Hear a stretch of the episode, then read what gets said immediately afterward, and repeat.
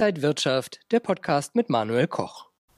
Vor rund zwei Wochen hat der zentralamerikanische Staat El Salvador den Bitcoin als offizielles Zahlungsmittel eingeführt und daraufhin ist die Kryptowährung erst einmal ordentlich eingeknickt. Wie sieht es jetzt aktuell aus und wie könnte sich der Bitcoin zu Jahresende weiterentwickeln? Das besprechen wir heute im IG Trading Talk und mein Gast ist Timo Emden. Er ist zugeschaltet aus Frankfurt. Timo, grüß dich. Ich grüße dich, Manuel. Timo, du als Krypto-Experte hast natürlich die Einführung des Bitcoins in El Salvador mitverfolgt. Es war ja auch schon ein historischer Schritt. Wie ist denn da momentan die Stimmung? Ja, insgesamt ist die Stimmung im Land etwas dürftig. Ja, auf der einen Seite gibt es schon Demonstranten, die entsprechend Gegenwind machen, auch an dem Tag der Einführung Gegenwind gemacht haben. Zuletzt hat man sogar einen Bitcoin-Automaten angezündet. Aber das soll jetzt natürlich hier auch nicht das Bild verzerren. Auf der anderen Seite gibt es natürlich eben auch Bürger und äh, Bürgerinnen, die entsprechend für die Einführung des Bitcoins in El Salvador sind. Ähm, viel wichtiger aber grundsätzlich, dass man über den Tellerrand hinausblickt. Ja, was denken Aufsichtsbehörden eben über diesen historischen Schritt, den man da gegangen ist? Denn die Frage, die man sich hier stellt, aus Anlegersicht aktuell, ob man vielleicht schlafende Hunde geweckt hat. Also, dass Aufsichtsbehörden rund um den Globus jetzt noch aktiver werden, noch forcierter eben Regulierungen auf den Plan rufen, um dann eben auch möglicherweise Geldwäsche, was verstärkt natürlich auch getätigt werden kann, dann hier den Riegel vorschiebt. Die US-Kryptobörse Coinbase will nun eine Anleihe in Höhe von 2 Milliarden US-Dollar ausgeben. Ja, wie kommt es dazu und was bedeutet das dann? Ja, man benötigt frisches Kapital. Das kann man so sagen. Mithilfe äh, des Bondmarkts möchte man sich hier daran bedienen. Also insgesamt zwei Anleihen rausgeben. Die sind auch unterschiedlicher ähm, Laufzeit. Den Zinssatz hat man hier noch nicht preisgegeben, aber man hat hier seitens Coinbase mitgeteilt, ja, dass man sich ähm, vor allen Dingen auf die Produktentwicklung hier fokussieren will, mögliche Fusionen oder eben auch Übernahmen. Coinbase hat auch schon einige Unternehmen in der letzten Vergangenheit, jüngster Vergangenheit eben auch aufgekauft.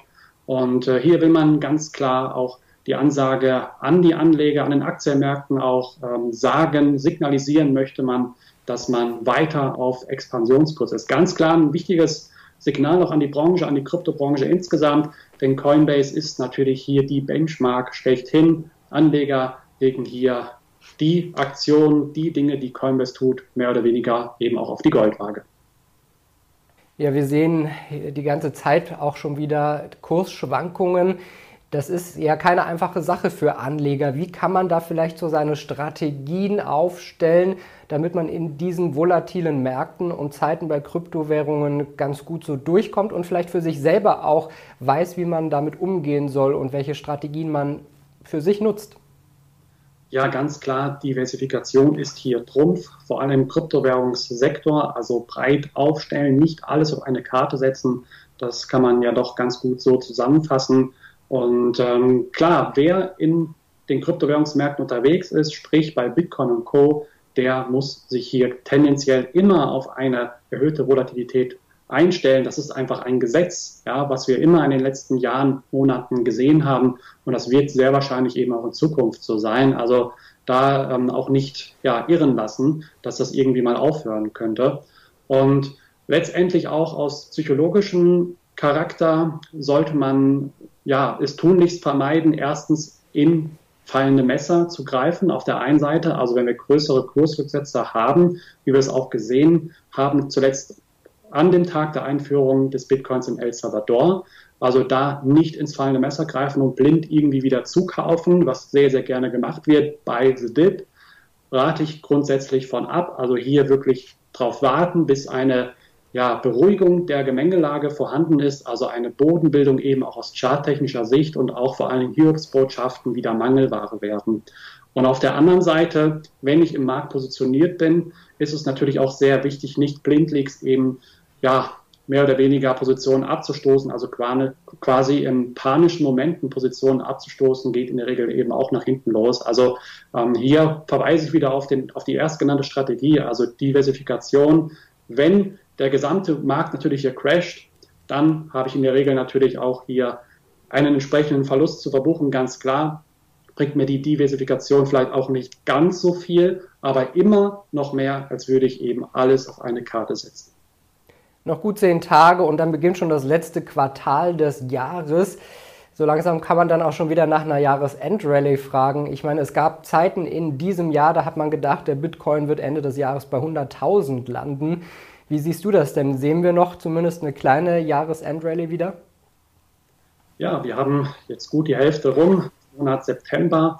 Und ja, nicht mehr lange, dann startet natürlich der berüchtigte Oktober. Und der Oktober, der November und der Dezember sind natürlich hier ganz, ganz berüchtigte äh, Monate für eine mögliche Jahresendrallye.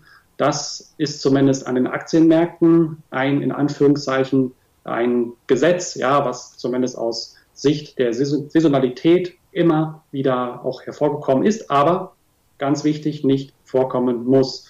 Und hier bewege ich mich natürlich im Konjunktiv. Also die Chancen für eine Jahresendrallye stehen meines Erachtens nach ähm, aus folgenden fundamentalen Gründen bei Kryptowährungen, bei Bitcoin und Co.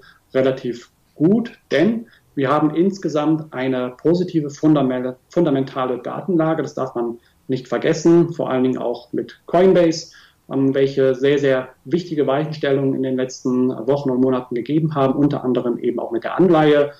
Ähm, dann haben wir natürlich noch PayPal, was ein weiterer Ritterschlag war. PayPal hat ja transatlantisch sein Produktportfolio erweitert in die UK. Ich rechne damit, dass das Ganze noch in Deutschland passieren wird, bald und eben auch andere EU-Länder, äh, EU vielleicht sogar auch noch Richtung Asien. Und dann haben wir natürlich noch Elon Musk. Elon Musk ist jemand, der sehr wahrscheinlich ankündigen wird, in diesem Jahr vielleicht noch oder darüber hinaus, dass man BTC-Zahlungen, also Bitcoin-Zahlungen in den eigenen Reihen wieder akzeptieren wird. Davon gehe ich fest aus. Und das insgesamt ist ja doch eigentlich eher Wasser auf die Mühlen der Anleger. Und vor diesem Hintergrund sehe ich die Börsenampeln übergeordnet hier weiter auf grün. Insgesamt technisch gesehen befinden wir uns wieder über dem 200-Tage-Durchschnitt, also eine wichtige Indikatorenlinie, welche Anleger eher ins Auge fassen, welche längerfristig engagiert sind am Markt und somit aus fundamentaler eben auch charttechnischer Sicht glaube ich hier, dass wir insgesamt ja doch tendenziell Richtung Nord streben können. Aber ganz wichtiger Punkt, Regulierungssorgen, vor allen Dingen im Jahr 2021, glaube ich, könnten dieser Rallye hier leider einen herben Rücksetzer bescheren. Man hat auch seitens der USA hier wieder signalisiert, dass man in Anführungszeichen Überstunden aktuell macht, um eine Regulierung auf den Plan zu bringen. Und ich glaube, dass man hier in diesem Jahr doch durchaus nochmal mit Gegenwind, zumindest temporärem Gegenwind, rechnen muss.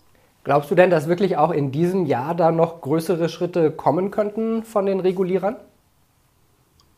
Ich gehe stark davon aus, das ist ja auch sehr interessant zu beobachten, dass man ja in China, wie wir es im Frühjahr gesehen haben, hier mehr oder weniger den Riegel vorgeschoben hat.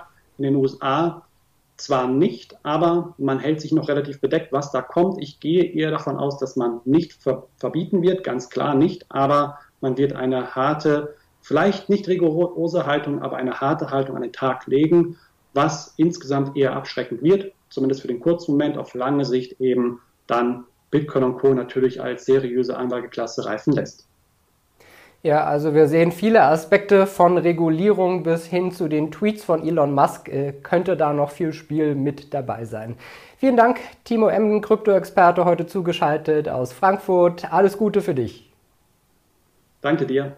Und Ihnen und euch, liebe Zuschauer, vielen Dank fürs Interesse am IG Trading Talk. Mehr Infos gibt es noch auf IG.com. Danke für diesmal. Bleiben Sie gesund und munter. Bis bald. Und wenn euch diese Sendung gefallen hat, dann abonniert gerne den Podcast von Inside Wirtschaft und gebt uns ein Like.